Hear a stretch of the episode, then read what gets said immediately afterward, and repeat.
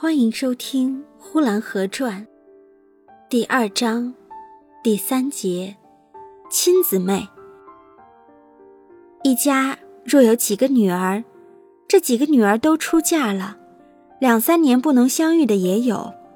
平常是一个住东，一个住西，不是隔水就是离山，而且每人有一大群孩子，也各自有自己的家务。若想彼此过访，那是不可能的事情。若是做母亲的，同时把几个女儿都接来了，那他们的相遇真仿佛已经隔了三十年了。相见之下，真是不知从何说起，羞羞惭惭，欲言又止。刚一开口，又觉得不好意思。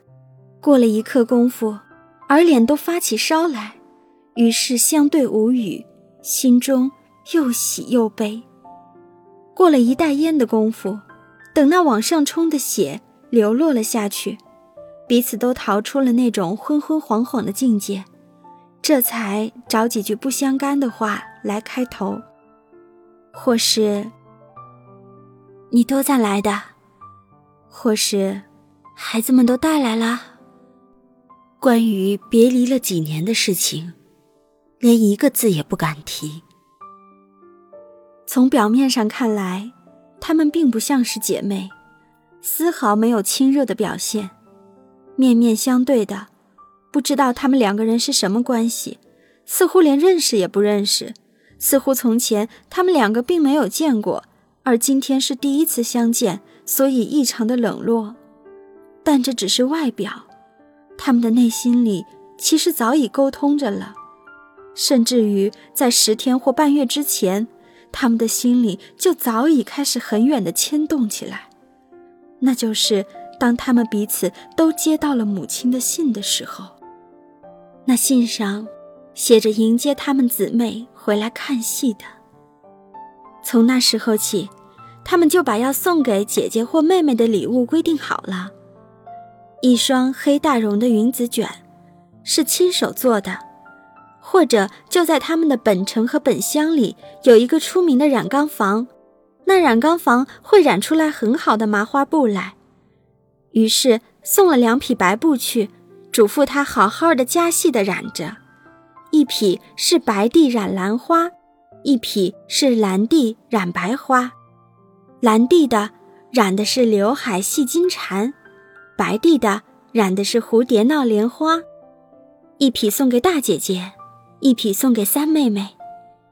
现在这东西就都带在箱子里边，等过了一天二日的，寻个夜深人静的时候，轻轻地从自己的箱底把这等东西取出来，摆在姐姐的面前，说：“这麻花布背面，你带回去吧。”只说了这么一句，看样子并不像是送礼物，也不像金人似的送一点礼物，很怕邻居左右看不见。是大嚷大吵着说这东西是从什么山上或是什么海里得来的，哪怕是小河沟子的出品，也必要连那小河沟子的身份也提高，说河沟子是怎样的不凡，是怎样的与众不同，可不同别的河沟子。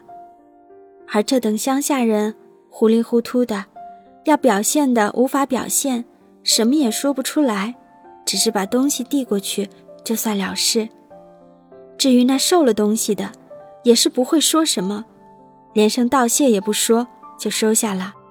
也有的稍微推辞了一下，也就收下了，留着你自己用吧。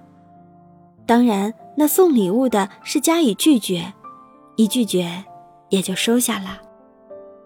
每个回娘家看戏的姑娘，都零零碎碎的带来一大批东西，送父母的，送兄嫂的，送侄女的。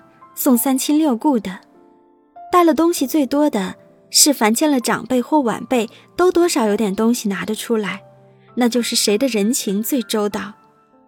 这一类的事情，等野台子唱完，拆了台子的时候，家家户户才慢慢的传送。每个从娘家回婆家的姑娘，也都带着很丰富的东西，这些都是人家送给她的礼品，东西丰富的很，不但有用的。也有吃的，母亲亲手制的咸肉，姐姐亲手晒的干鱼，哥哥上山打猎，打了一只雁来腌上，至今还有一只雁大腿。这个也给看戏小的姑娘带回去，带回去给公公去喝酒吧。于是五三八四的，离走的前一天晚上，真是忙了个不休。就要分散的姊妹们，连个说话的功夫都没有了，大包小包的包了一大堆。